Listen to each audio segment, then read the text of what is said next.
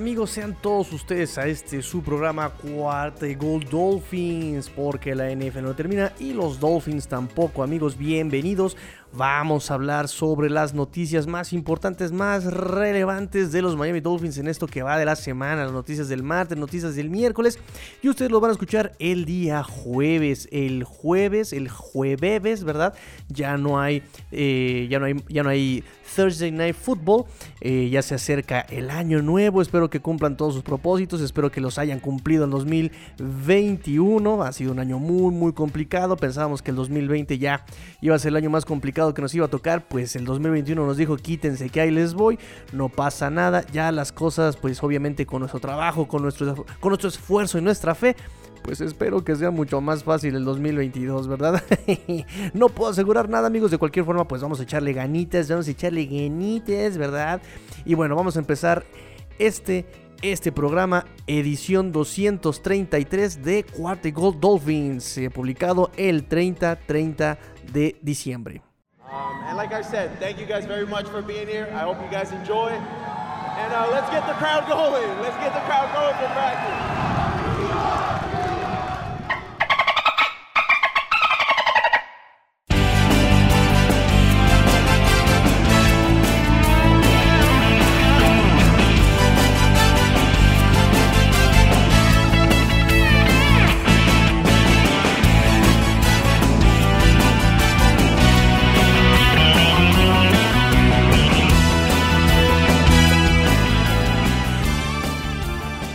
Vamos empezar, no sin antes quiero recordarles, no sin antes recordarles amigos que mañana, mañana, mañana viernes van a tener publicada ya la previa del partido contra Tennessee. Es un partido muy, muy, muy, muy, muy importante. Va a ser un partido muy, muy, muy eh, pues es, es, vital este partido para los Miami Dolphins. Ya lo vamos a platicar el día de hoy más adelante, pero es un partido muy importante para los Dolphins, de mucha nostalgia con Ryan Tannehill, con Tanetonto, digo, eh, quiero decir eh, Ryan Tannehill. entonces, bueno, lo vamos a platicar más, adelante, pero la previa, la previa, la previa la voy a hacer con nuestro compañero Alberto Romano de Cuarta y Gold Titans, un apasionado de los Titans me gustaría que lo conocieran, me parece, no sé si antes hemos hecho programas juntos, me parece que sí. Eh, pero bueno, de cualquier forma, ahí voy a estar este, grabando con este Alberto el día de mañana, lo vamos a tener ahí publicado. Y también el día sábado, recuerden que tenemos en vivo, en vivo el programa de el fin de semana, el fin de semana, los sábados a mediodía. Y también va a estar este Alberto, nada más que obviamente el sábado va a ser la sesión de preguntas y respuestas para que programen para que apunten, para que tengan ahí a la mano sus preguntas y se las puedan hacer directamente a este Alberto. Obviamente por eso quiero publicar primero el podcast para que les despierte sus ideas, para que les despierte su curiosidad, para que puedan entonces anotar las preguntas que se les ocurran y puedan hacérselas directamente a nuestro amigo Alberto el día sábado. Ahora sí vamos a empezar el programa amigos, vamos a empezar el programa rápidamente con, con, con las conferencias de, de Brian Flores. Hubo conferencia de Brian Flores el día 28 y el día 29, es decir, martes y miércoles. Y rápidamente se los voy a decir el resumen de la conferencia. Número uno, elogió a la, línea a la línea defensiva de los Tennessee Titans. Elogió mucho a Jeffrey Simmons eh, de ese front four de los Titanes de Tennessee. Dijo que hay correcciones por hacer en la línea ofensiva porque, bueno, pues hubo muchos, muchos errores contra Santos. Castigos innecesarios, eh, capturas, fueron tres capturas las que hubo el día lunes contra Tua Tonga Bailoa. Eh, también dijo que le iban a hacer pruebas al regresador Tommy Lee Lewis eh, por esa lesión de cadera que presentó en el partido, eh, lo cual es una, una, pena porque incluso ya le estaban dando participación, snaps al wide receiver. También vamos a hacer con todos snaps más adelante. En fin, vamos a seguir adelante con la conferencia de prensa. Dijo también, eh, le echó flores a este Edge Brown y a Ryan Tannehill. Recuerden que Ryan Tannehill fue el coreback que se fue cuando llegó este Brian Flores. Después de que Ryan Tannehill se fue, llegó Ryan Fitzpatrick y llegó también Josh Rosen. Y no me acuerdo quién más. Fueron varios corebacks los que estuvieron por acá. Este fue, fue Josh Rosen, fue Ryan Fitzpatrick. Ay, fue otro muchacho. Ah, pues claro, me parece que fue este muchacho de Detroit también. Em, ay, pero olvidé cómo se llama, me caía muy bien ese muchacho también. Ay, lo, olvidé. En fin, este, ahorita les paso yo ese dato de quién era el coreback que, que, se quedó. Jake Rudock. Jake Rudock era el otro coreback. Eran, los tres corebacks. Era Fitzpatrick, Jake Rudock y este, obviamente, Josh Rosen. Rosen, not the chosen, porque nunca, nunca, ever en la vida demostró realmente algo este Josh Rosen. Ahí anda de equipo en equipo en el practice squad, de equipo en equipo como reemplazo. En fin, entonces recuerden que pues, es un, va a ser un partido muy emotivo contra Ryan Tannehill, que vivió muchas cosas aquí también con los Miami Dolphins. También en conferencia de prensa estuvo este Ryan Tannehill, eh, obviamente inteligente, no se metió en problemas con, la gente de Dolphins, dijo que había aprendido mucho por acá, eh, que le agradece mucho a la gente de por acá, en fin. Eh, Ryan, Brian Flores le elogió varias cosas a este Ryan Tannehill y a AJ Brown. también elogió al staff defensivo y a Josh Boyer por presionar eh, al coreback sin mandar disparos en el partido del Monday Night. Le preguntaron, oye, ¿cómo le hiciste? ¿Cómo le hiciste para llegar a tantas veces al coreback sin mandar siquiera disparos? Brian Flores dijo que fue un trabajo del staff defensivo junto con el coordinador Josh Boyer. Eh, dijo que para lograr justamente eso, para lograr al coreback, para lograr llegar eh, a apresurar, para presionar al coreback, primero primero necesitas lograr detener el juego de carrera, algo que yo les he dicho por aquí, muchachos, recuerden que les he dicho, o sea, tú quieres eso, primero tienes que detener el juego de carrera, tienes que frenar la carrera para que entonces los obligues a lanzar y entonces ahí vienen las capturas, las intercepciones, las presiones, los pases incompletos y obviamente la ofensiva es ineficaz, es, no, es, no, efectiva, es improductiva, no, no, produce yardas. Entonces, eso nos dice Brian Flores eh, que logró eh, los coordinadores ofensivos, el staff defensivo, lo, elogió ahí al, al, al coordinador defensivo Josh Boyer, Brian Flores, por lograr justamente eso, detener la carrera y ya con eso se deriva todo lo demás. Elogió también a este Mike Bravel, dijo, él, él, básicamente me coachó a mí cuando él jugaba en Patriotas, básicamente él me coachó a mí eh, y dice que es una persona a la que, a la que puedo llamar amigo, nos dice Brian Flores. Eh, ayer, ayer 29 de diciembre tuvo otra conferencia de prensa. Recuerden que se acortaron las distancias por ser Monday Night, semana semicorta. Eh, lamentó el fallecimiento de John Madden. El, dice él está en el Monte eh, de, los coaches, del, del coacheo. no lo conocí personalmente, pero sé que ha tocado muchas vidas a través del micrófono y a través del juego y del coacheo, nos dice Brian Flores. Anunció que iban a estar fuera de la lista de COVID algunos jugadores, lo mencionamos más adelante.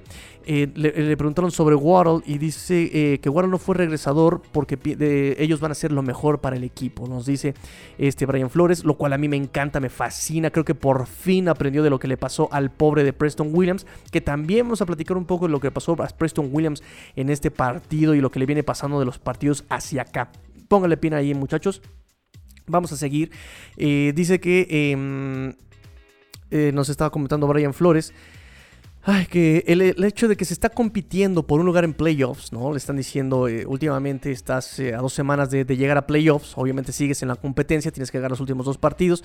Le preguntaron sobre esta actitud, ¿qué, qué actitud es esta para ganar a playoffs? Y dice, bueno, esta actitud, esta, esta, esta preparación, el hecho de estar en, en persecución de un lugar por el playoffs, dice, es algo que debe ser costumbre en estos Dolphins. Tienen que buscar que sea normal justamente estas, eh, eh, todo esto que se está viviendo para llegar a postemporada, no esforzarse al máximo, ganar siempre, ¿no? Nos dice Brian Flores.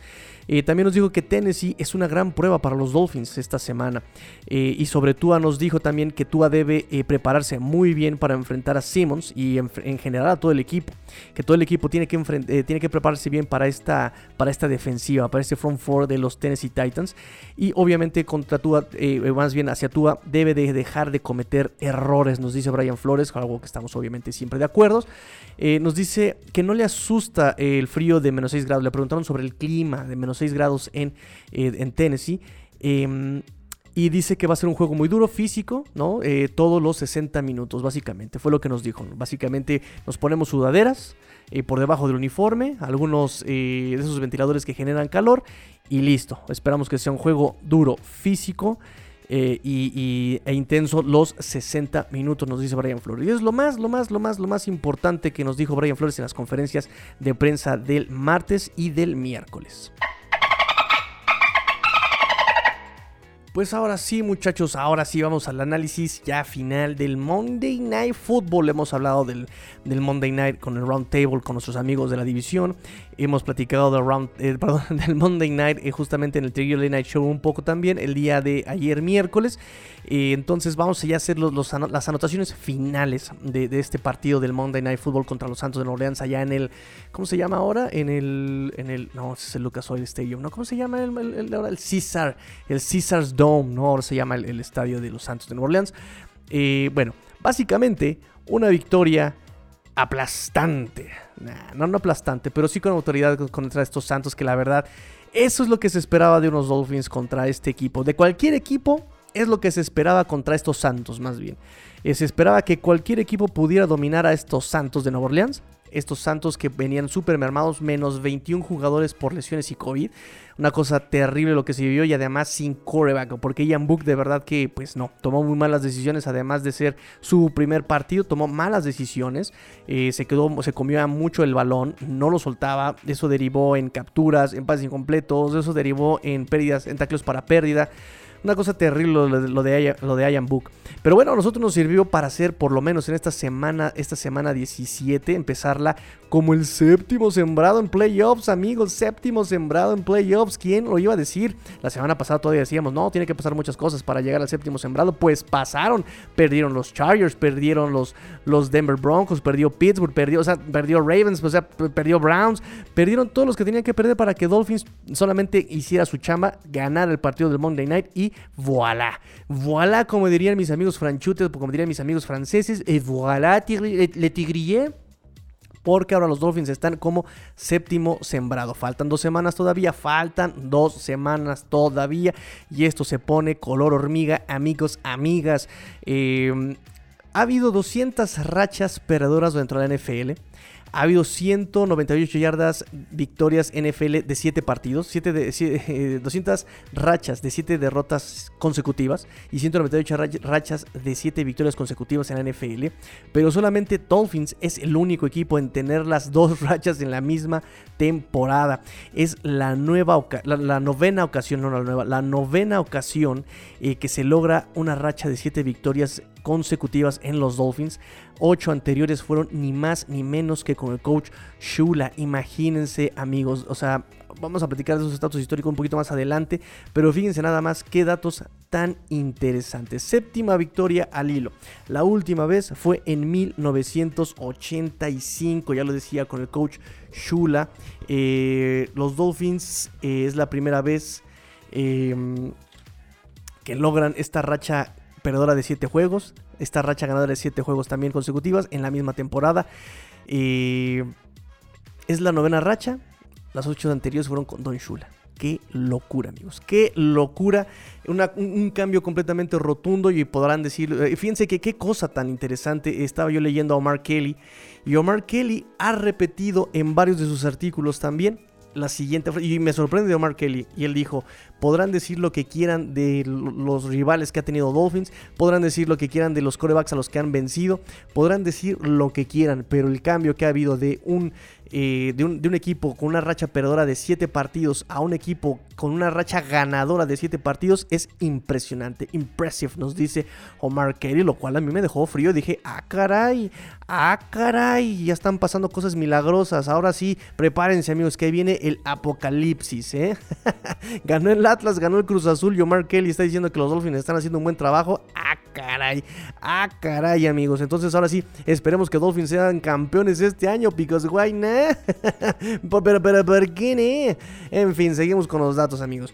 Entonces, la primera, la primera victoria, este partido, esta victoria significa la primera victoria sobre Nueva Orleans, sobre los Santos de Nueva Orleans desde el 2005 y la primera en el Superdomo desde 1986 es la victoria número 43 de los Dolphins en el Monday Football lo cual da como resultado que sea el cuarto equipo más ganador en Monday Night en la NFL, en la historia de la NFL, victoria 43.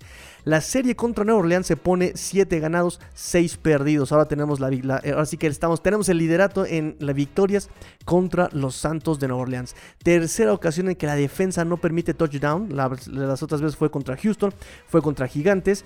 Eh, 8 capturas para menos 54 yardas en este partido contra Santos. 8 capturas para menos 54 yardas. La novena ocasión que lo logra el equipo. Es la primera vez desde el 2012 contra Arizona en 2012. 1. Eh, no, perdón, aquí está una captura o punto 5 eh, de captura por 7 jugadores distintos en este partido. Imagínense qué locura. Una o punto 5 capturas por, eh, eh, realizada por 7 jugadores distintos. Ogba se llevó 2, Baker se llevó 1.5, Xavier Howard se llevó también una, Brandon Jones también se llevó su captura en este partido, Zach Sealer eh, una, Raccoon Davis .5, Jevon Holland .5 y Christian Wilkins .5. Si lo vamos todo nos da 8 capturas. De Emmanuel Ogba llega a 10.5 capturas en el 2021, rompe su propio récord, lo más alto que ha llegado en capturas en una temporada ha sido de 9, se convierte en un liniero defensivo, un linebacker, este tipo híbrido, en tener capturas en una temporada de doble dígito. Ogba lleva... Eh, dos capturas este año, perdón, se llevó dos capturas este Monday Night Football, suma 35 capturas en su carrera. Xavier Howard se lleva su primera captura desde el 2017, desde el 2017 Xavier Howard. Y Brandon Jones con su captura que tuvo en Monday Night se convierte en su quinta captura en la temporada. Es el defensive back número uno en capturas en este 2021. Y es... Em, eh, es número uno en Miami desde 1982 con cinco capturas. Mi pollo, mi pollito Brandon Jones, chulada de muchacho, chulada de muchacho. No me importa que me ponga el cuerno con su señora esposa, yo lo hice lo que es a este señor. Ay, papacito. En fin, eh, cero conversiones en terceras oportunidades de estos Santos de Nueva Orleans. La defensa no permitió conversiones en tercera oportunidad de 12 intentos. Fíjense nada más esta estadística, me fascina. Primera vez en la era de Sean Payton desde el 2006 que le pasa esto. No logró convertir esta mente ofensiva, este gurú. Ah, no será Bueno, es ofensiva, este coach ofensivo, genio a la ofensiva, no pudo convertir una sola oportunidad con, estos, con esta defensa de los Miami Dolphins. Y digo, también estaba súper limitado. Repetimos, 21 jugadores de baja por COVID y lesión. Y bueno, Ian Book, de verdad, pobrecito. Eh, eh, es una pena que sus papás hayan ido a verlo con tantos golpes que le cayeron encima, de verdad. Pobre de su mamá, pobre de su papá, que estaban seguramente al filo de la butaca, viendo cómo la defensa de los Dolphins lo estaba golpeando sin piedad. En fin, también esta defensa solamente permitió 164 yardas. Ya llevan una racha de 4 partidos eh, con menos de, 100, de 250 yardas permitidas. Racha de 4 juegos consecutivos con menos de 250 yardas totales permitidas al equipo rival. Y 164 yardas em, es la menor cantidad de yardas eh, producidas para Nueva Orleans desde el 2002. Es la segunda menor cantidad desde el 2002. Em, fíjense nada más que interesante. Y la última vez que los Dolphins lograron una racha de cuatro juegos consecutivos con menos de 250 yardas permitidas por el rival fue en 1990. Y los Dolphins es el décimo juego consecutivo que no le permiten más de 400 yardas al rival décimo juego consecutivo con menos de 400 yardas permitidas esta defensiva. Así esta defensiva de agresiva, así esta defensiva de activa, de, eh, pues sí, efectivamente, dominando al rival. Mermado, como ustedes quieran, pero volvemos a lo mismo, es algo que se esperaba de cualquier equipo. Cualquier equipo tenía que dominar a estos Santos por todo lo que estaba viviendo, por todo lo que estaba pasando. Eh, Jalen Waddle, Jalen Waddle en este Waddle, Waddle, Waddle, Waddle, Waddle, en este fútbol, 10 recepciones, 92 yardas. My God, oh my God. A ver, aplicamos aquí justamente con. Ya, ya, que estaba yo viendo Friends con mi niñite, vamos a aplicar el Janis. Un momento, me tapo la nariz. Oh my God. Jalen Waddle, qué cosa. Una anotación, 92 yardas, 10 recepciones. Y ahí les va. Y esto los va a poner requete contentos. 940 y. Ah. Sí, 941 yardas en el año. 941 yardas en el año lo vuelve el rookie eh, número 1 en más yardas producidas en la historia de los Dolphins. Ya pasó las 883 yardas de Chris Chambers, las 874 yardas de Terry Kirby, las 868 yardas de Jack Clancy y las 758 yardas de Jarvis Landry. Número uno histórico este novato Jalen Waddle. Y empata con Jerry Rice en más recepciones en un Football. Más recepciones para un novato en Monday Night Football con esas 10 empata a Jerry Rice. Y esas 10 recepciones, si las sumamos a su carrera, le dan 96 yardas a este Jalen Waddle como novato. Y es segundo lugar NFL para un novato. Está a 5 recepciones para empatar al número 1 que es Quinn Balding. 101 recepciones en el 2003 con Arizona. Así las notas de Jalen Waddle. Este muchacho va a llegar lejos. Este muchacho va a llegar lejos. Por favor, cuídenme al pingüino este Cuídenme al pingüino Jalen Waddle número 17 en el campo número 1 en sus corazones. Así que cuídenlo, por favor. Nick Needham, también para resaltarse el trabajo de Nick Needham, este cornerback tan versátil, este cornerback tan luchón un undrafted free agent del cual no esperábamos absolutamente nada. No esperábamos nada de él en 2019. Recuerden ese partido, ese partido de pretemporada 2019. Qué terrible partido de pretemporada nos regaló Nick Needham. Pero ¿qué pasó? ¿Qué pasó muchachos? Trabajo, constancia, disciplina, cualidades extracancha. Ay no, Tigrillo, es que esta no es una escuelita Dolphin. Y tómala, te responden con un Nick Needham 2021 que ha jugado de safety, que ha jugado de corner slot, que ha jugado de lo que le pidan. Es más, le pides las tortillas y se va por las tortillas también. Como de que no. Si le pides que se baje por. que, niñita? No, no, no. Los refrescos, no. Esos. esos los, los chescos vienen por otros medios, niñita. No, no, no, no. Pero bueno, deja de estar de grosera, Anita, deja de estar de grosera, ya. Este, bueno, Nick Needham, versátil jugador, versátil jugador, es el primer pick six que tiene en su carrera, segunda intercepción en el 2021, sexta intercepción en su carrera, segundo pick six del año, el primero fue Landon Roberts en la semana 3 de 85 yardas, acuérdense cómo corrió 85 yardas y ya no supo más de él, se desmayó en la banca, pobre hombre estaba con oxígeno, este Landon Roberts, súper cansadísimo. Em, y bueno, es la tercera anotación defensiva de los Dolphins en, esta, en este 2021. Eh, la tercera anotación, el primero fue obviamente el pick six, el, la segunda anotación eh, que mencionamos es este, la de Landon Roberts y la tercera anotación es el fumble recuperado para touchdown de Xavier Howard en el partido contra Baltimore que regresó 49 yardas, la última vez que hubo más de un touchdown defensivo eh, eh, por tres jugadores fue 2018 eh, Richard Jones, este Baker Mayfield y Minka Fitzpatrick anotaron. Fíjense nada más, fíjense nada más, muchachos, fíjense nada más. Muy bien. notas generales, ya un poquito más generales, no tan, no tan particulares de jugador. Se reportaron 69.170 boletos repartidos, vendidos en este partido. Tua logró 198 yardas por pase, lo cual ya lo convierte en el número 10 en la historia de los Miami Dolphins con 4.153 yardas producidas. Eh, pasó ya la marca de Chad Pennington con 4.085 yardas. Eh, también muchos rompieron sus récords ya personales. Eh, Christian Wilkins ya rompió su récord personal con 8 tacleos en un juego y Landon Roberts con 71 tacleos en la temporada, 37 en solitario. Zach Sealer empató su récord personal con 51 tacleos, 27 en solitario eh, por temporada. Gaskin rompió su propio récord en yardas con 590 yardas.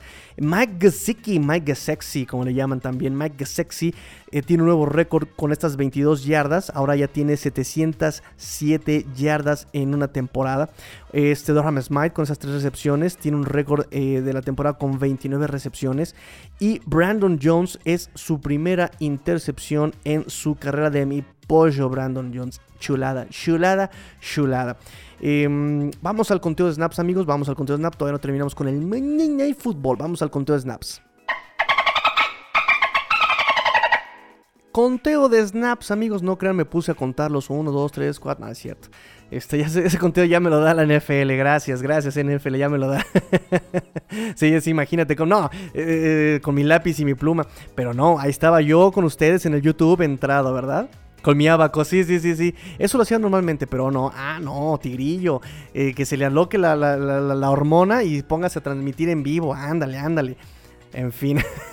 no la pasamos chévere, no la pasamos chévere. Ahora por eso tuve que trabajar hasta las 3 de la mañana contando los snaps con mi abaco. En fin, eh, con todos snaps.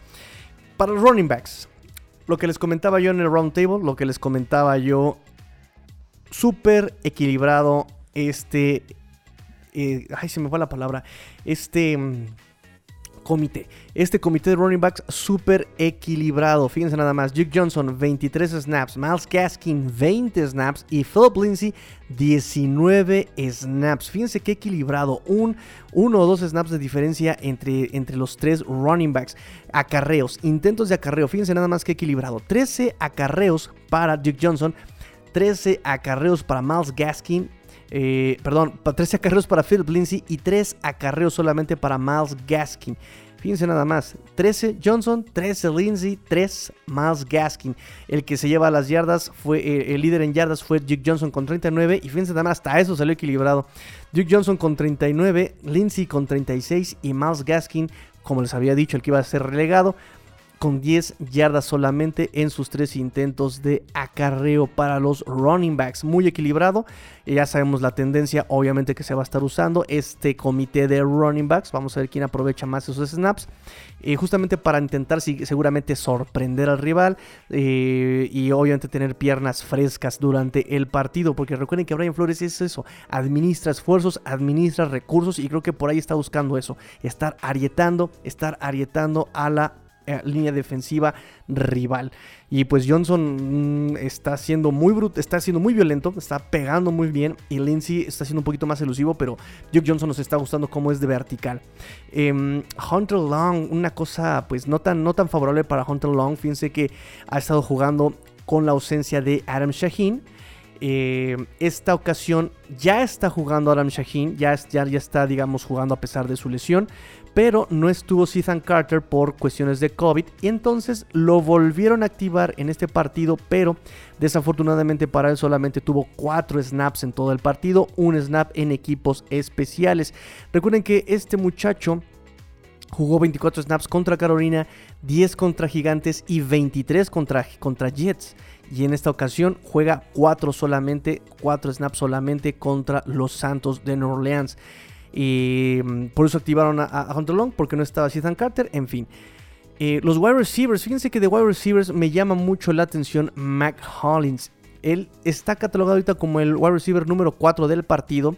Eh, obviamente Jalen Waddle fue el número 1, Devante Parker fue el número 2 y Ford fue el número 3, eh, mejores calificados.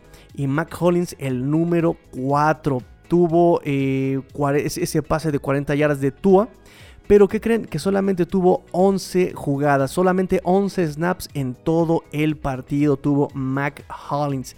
Entonces, bueno, es una pena. Digo, Devante Parker tuvo 0 targets, 0 recepciones para este, para este Monday Night. De hecho, lo iba a poner en Fantasy, de la que me salvé.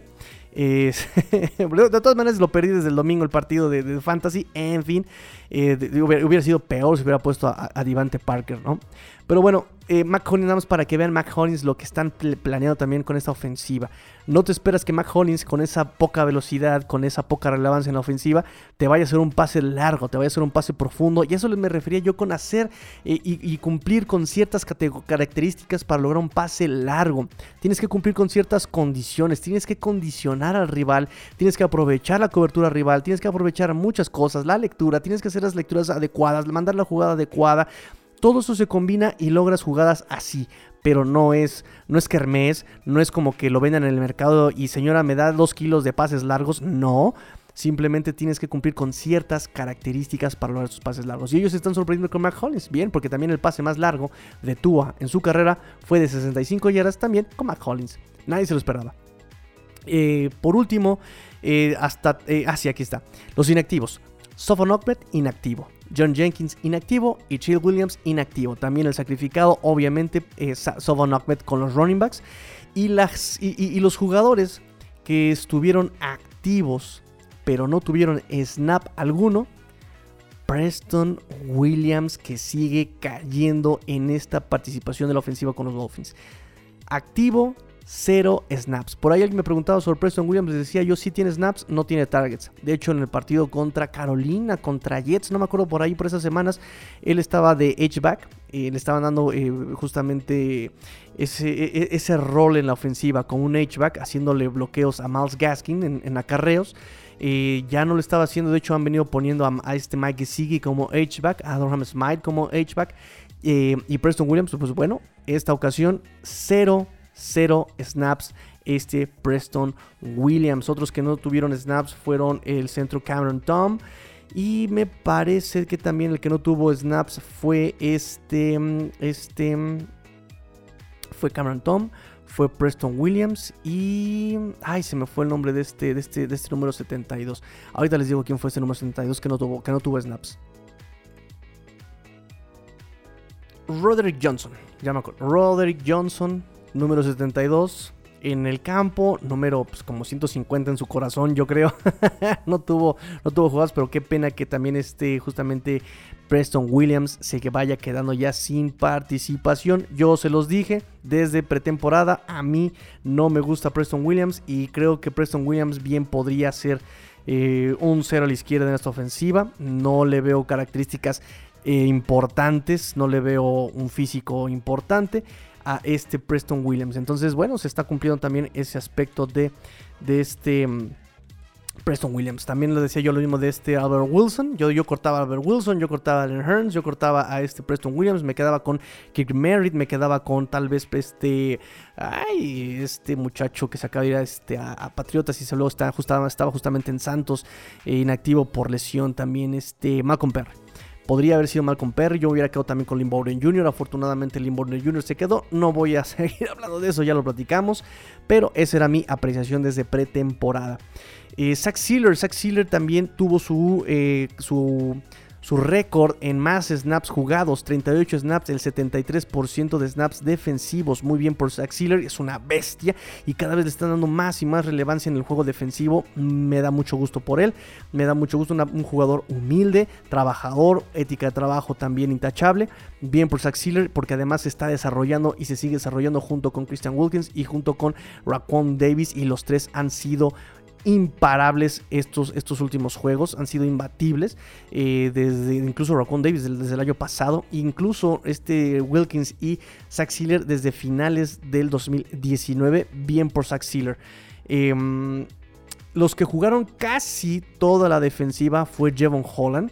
No, no, jugaron el 100% de los snaps defensivos porque ya las últimas dos jugadas metieron al segundo equipo ahorita les cuento, pero Jevon Holland, Jerome Baker, Xavier Howard y Byron Jones jugaron 50, 50 snaps defensivos de 52. Entonces eh, se llevaron casi el partido completo.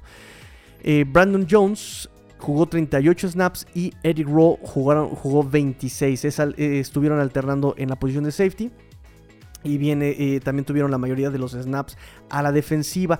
Ah, Jalen Phillips, Jalen Phillips número 15 tuvo su menor, su menor conteo de snaps desde, desde aquel juego contra Atlanta. Allí tuvo solamente 15 snaps. En esta ocasión tiene 26 snaps. Eh, en los equipos especiales, quien se llevó el 100% de equipos especiales fue Vince Vigel con 21 snaps. Y después estuvo Clayton Fergelem con 20 y este Noah Binogany con 19 snaps. Fueron los que más jugaron equipos especiales. Y en este partido, 5 jugadores defensivos tuvieron su primer snap fuera de los equipos especiales en jugadas 100% defensivas. Eh, después de solamente ellos jugar en, justamente en equipos especiales. Y fueron eh, Vince Vigel, Noah Binogany, Calvin Munson, Red Redwine y Sam Ewavoin tuvieron ahí sus snaps, em, sus snaps defensivos sin ser de equipos especiales. Su primer snap por fin le dieron la oportunidad en esas últimas dos jugadas ya para terminar el partido. Bien por ellos. Y ya para terminar las conclusiones, amigos, como conclusión del partido, fíjense, la defensa haciéndole la vida imposible ya a varios corebacks malos, maletones, como ustedes quieran verlo, flaco, Glennon, el, ya el muy mermado Cam Newton, perdón niñita, pero este Zach Wilson y ahora Ian Book, ¿no? O sea, ahí la defensa está dominando, haciendo la vida imposible a todos estos corebacks. En este partido eh, la defensa activa nuevamente, la defensa arietando, la defensa dominando, un pick six, ocho capturas, una intercepción. Eh, además de que anularon a Alvin Kamara, digo Alvin Kamara podrá ser, eh, Ian Book podrá ser el peor coreback, pero Alvin Kamara es Alvin Kamara y lograron frenar a Alvin Kamara, lograron frenar también a Mark Ingram incluso, lo cual eh, pues es algo muy bueno porque recuerden que algo que se caracterizaba de esta defensa era que el juego de carrera les dolía muchísimo, recuerden lo que pasó el año pasado, recuerden lo que estuvo pasando al principio de este año y ahora los Dolphins hasta parece que hasta la carrera ya pueden detener, parece que ya también les está... Eh, ya, ya, ya, les está funcionando ese, ese juego contra la carrera.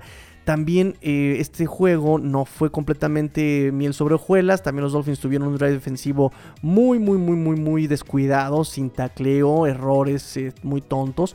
Manos a, cara, ¿no? Ese, uso ilegal de manos justamente contra Brandon Jones.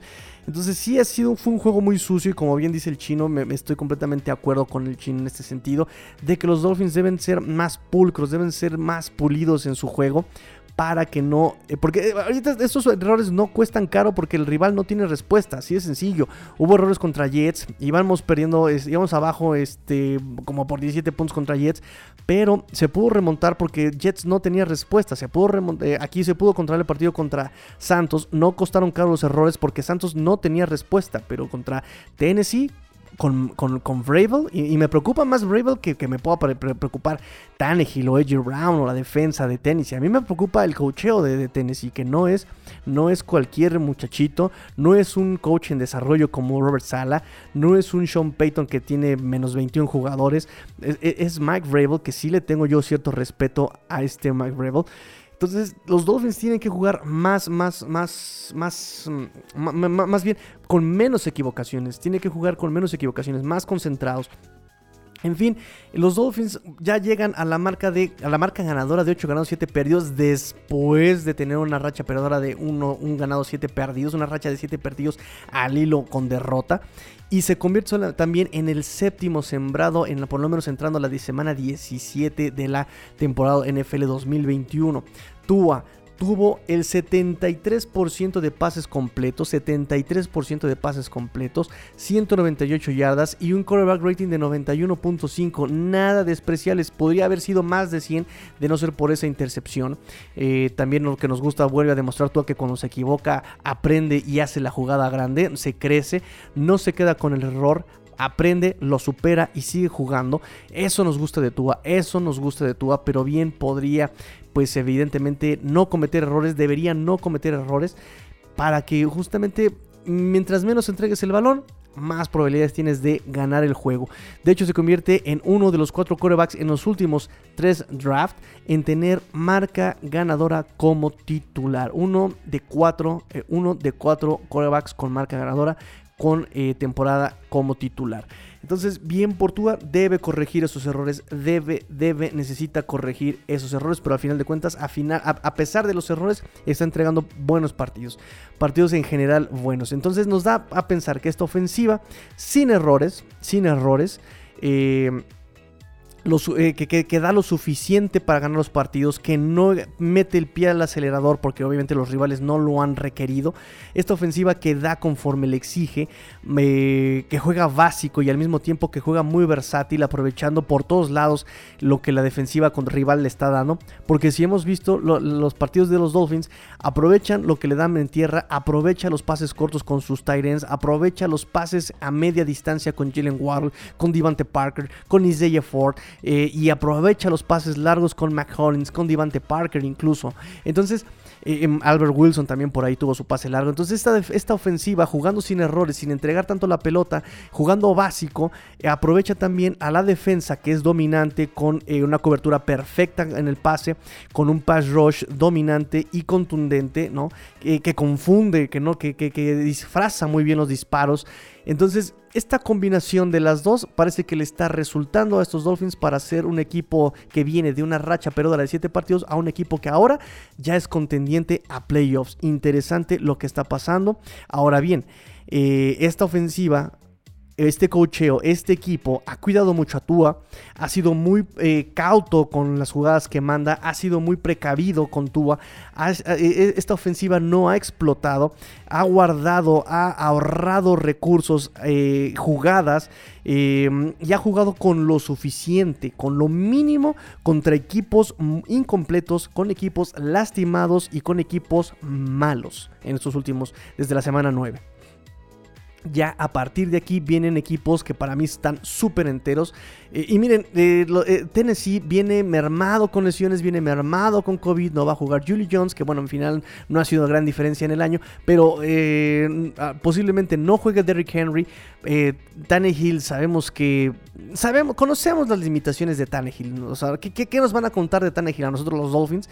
Eh, pero Ravel no, es un coach que sabe ajustar, es un coach que sabe mantener también eh, concentrados a sus jugadores, que los sabe mantener eh, también motivados y también obviamente patriotas en la semana 18. No son, no, son no son cualquier equipo estos equipos a los que se enfrentan los Dolphins. Entonces, este es el momento, como bien decíamos, es un momento donde Dolphins debe o, le van a exigir exactamente. Dolphins es un equipo que da conforme, conforme le exigen. Ahora sí le van a exigir estos Dolphins. Y es momento de ver si está a la altura de esa exigencia. Te estuviste guardando físicamente, te estuviste guardando tácticamente, estuviste guardando. Eh, estuviste guardando muchas cosas para el momento en que te, te exigiera la temporada. Eres, creo que, el, casi el único equipo que viene sano eh, eh, hasta estas últimas instancias de la temporada. Entonces es momento de, de, dar todo eso que te van a exigir. Entonces, importante la semana que se viene, estas dos semanas que se vienen, ahorita platicamos por qué. Eh, otra observación, Andrew Van Ginkle, con sus coreback hits, con sus golpes al coreback, con sus pases defendidos. Está demostrando que también es un jugador de impacto, que a lo mejor es un héroe anónimo, porque sus pases defendidos ha dado eh, como resultado intercepciones. Y obviamente sus golpes al coreback también ayudan a este. y las presiones que dan ayudan a, que se culmine en capturas. Que a lo mejor él no, es, no es él el que las culmina, pero sí aporta a eso. Entonces es un jugador, eh, un héroe anónimo, que sus jugadas hacen, marcan diferencia en esta defensiva. Eh, de hecho, pases defendidos, Miami tiene 20 pases bateados, número uno en el 2021 en, este, en, la NFL. Fíjense nada más que, estadística, nada más de la presión que está ejerciendo, pase defendido, pase bateado, 20 ya llevan en la temporada, número uno en el 2021. Y por último, mencionar otra vez la inconstancia de Jason Sanders. Mete el de 48, mete el de 34 y, y, falla el de 59 que, bueno, pues, Jason Sanders el año pasado era un, pateador que esas de, de 59 yardas para él eran pan comido. Pues ahora la falló. Eh, algo que ya viene pasando desde en este, en este, todo este año con Jason Sanders. Y por último, la línea ofensiva. Tres capturas permitió, castigos que anularon jugadas importantísimas. Y pues ha sido un verdadero, ha sido un lastre para esta ofensiva de Dolphins. Ha sido un verdadero lastre la línea ofensiva de Dolphins por, estar desconcentrados, por no ejecutar, por, cualquier cosa. Pero esta línea ofensiva ha batallado muchísimo, muchísimo en este año. Esperemos que se corrija porque, porque este pass, este, este rush de, Tennessee, esta defensiva de, Nueva Inglaterra no va a perdonar, no va a perdonar. No son los Santos, no son los Jets, no es Carolina, no es Ravens, no, es, no son equipos que vengan completamente limitados, son equipos que sí van a aprovechar las debilidades de los Dolphins. Así que esperemos que eh, se pongan las pilas estos Dolphins y, corrijan esos errores porque cierra fuerte. Y como cada miércoles, como cada miércoles cuando el partido va a ser en domingo, viene el primer reporte de lesionados, viene la última parte de la temporada regular, muchos equipos ya están cansados, lesionados, incompletos, pero estos Dolphins son un equipo de verdad entre pocos que vienen completos, solamente Tres nombres hay en el reporte de lesionados. El día de hoy, el primer reporte de lesionados. El día miércoles, perdón, yo ya estamos en jueves. Eh, tres nombres solamente y jugar, están practicando sin limitaciones, o por lo menos eso hubiera sido si la, la práctica eh, fuera completa. Fue este, este Brian Flores, mete los esqueletos, mete Walthrooks justamente el miércoles por ser semana semi-corta, jugaron apenas el lunes, no los pone a golpear inmediatamente, lo deja solamente para ver esquemas, para ver jugadas, para ver asignaciones, eh, no hay actividad física demandante y por eso eh, es un estimado lo, lo, que, lo que publican hoy los Dolphins.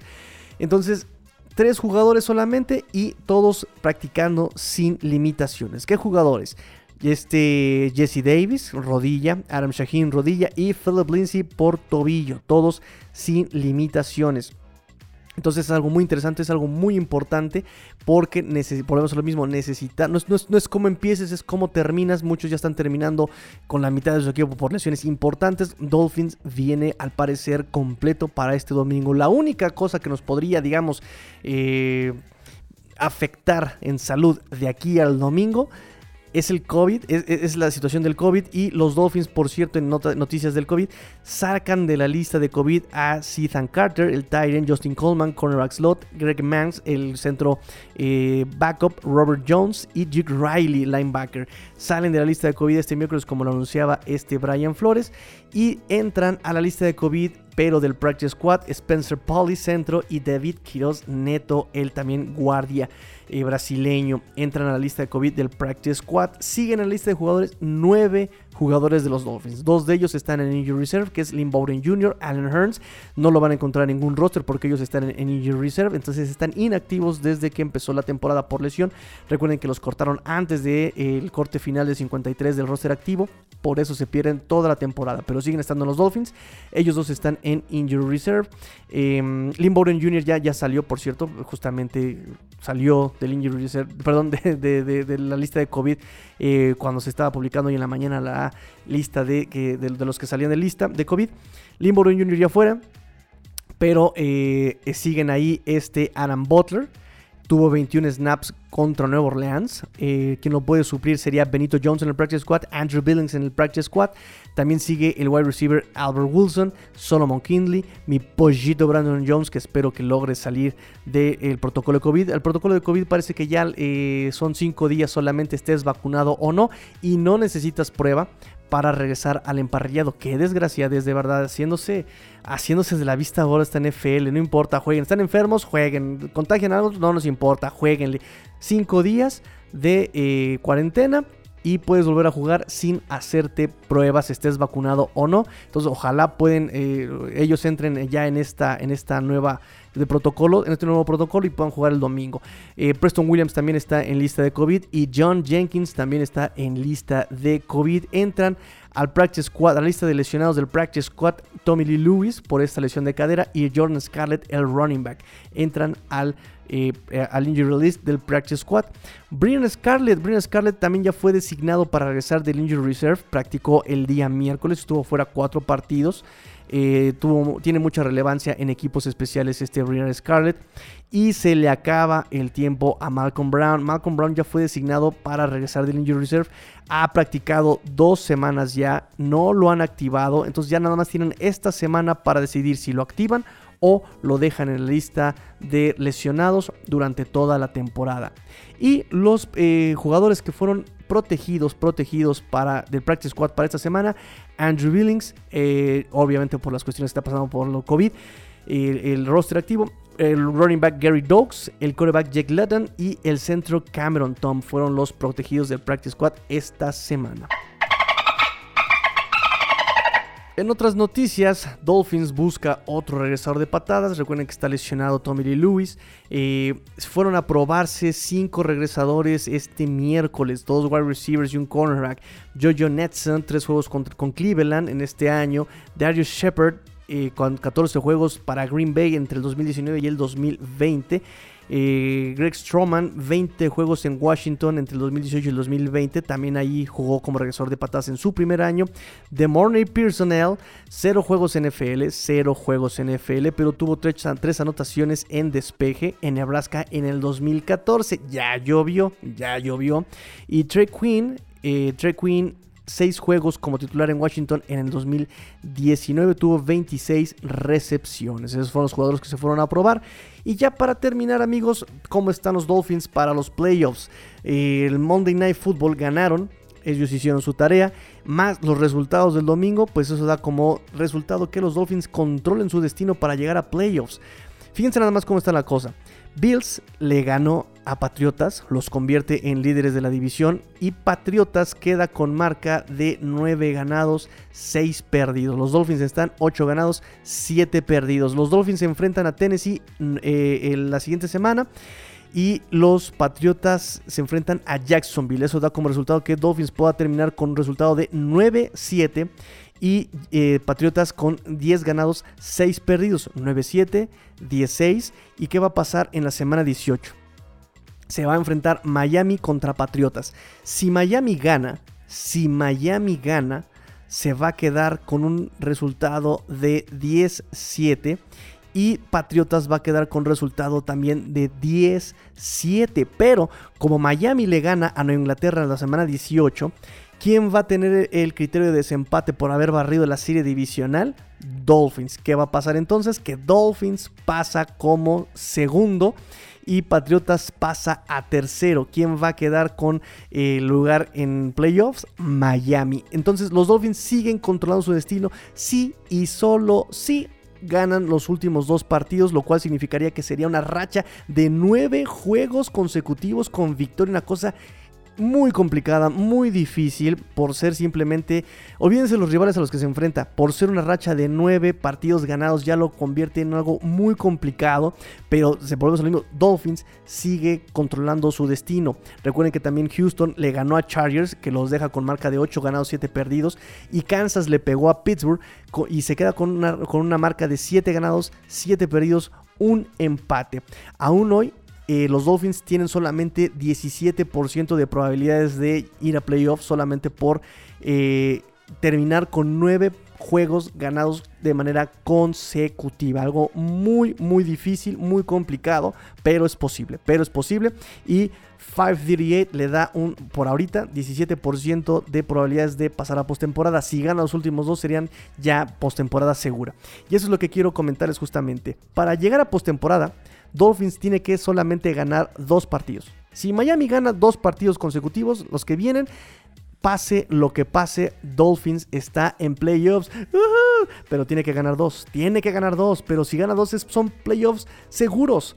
Si Miami, en dado caso de que no gane esos dos y solamente gane uno y pierda el otro por consecuencia, eh, tendría que esperar resultados. Tendría que esperar que Denver le gane a Chargers en la semana 17 tenía que esperar que Cleveland le gane a Pittsburgh en la semana 17, que Cincinnati le gane a Cleveland en la semana 18, que Pittsburgh le gane a Baltimore en la semana 18 y que Chargers pierda, eh, le gane a, Raiders en la semana 18.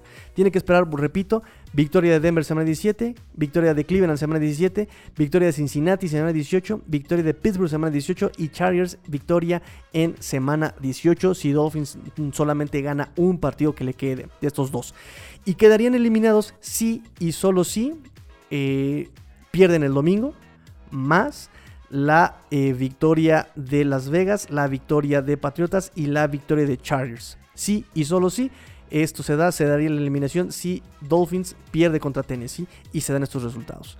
Entonces, muchachos, eh, matemáticamente aún es muy posible. en cuanto a racha, es muy complicado lograr una racha de nueve victorias. Eh, los rivales que nos enfrentamos son eh, juegos muy ganables. Eh, entonces está muy interesante el cierre de estos Dolphins. Entonces, bueno amigos, ahora sí, están informados completamente, tienen todas las noticias, tienen todo lo que pasó, el análisis del Monday Night. Por favor, compartan el programa, amigos, compartan, compartan, compartan el programa, échenme la mano. Necesito becarios, pero necesito tener con qué pagarles. Entonces, vamos a buscar patrocinios, vamos a buscar sponsors. Así que por favor, hagan llegar este programa si les gustó. Y si no les gustó, también háganlo llegar. Vénganse de su suegra, vénganse de su cuñado, vénganse de quien quieran. Este muchacho tigrillo me cae bien mal. Pues mire, ah, está bien bueno este programa, escúchalo háganle pasar un mal rato a quien odien y pásenle pásenle mi programa, pásenle el link de Spotify, también en Apple Podcast, también en iBooks, también en Stitcher, en donde ustedes quieran, ah, en Google Podcast, donde quieran, estoy presente.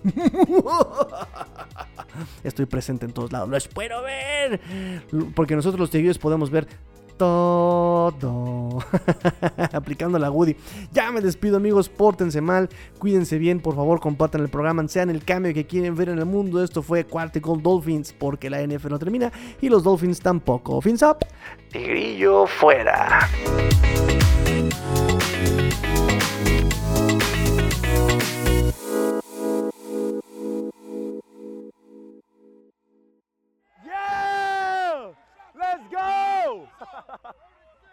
Let's go. Ya se me da la garganta, niñita.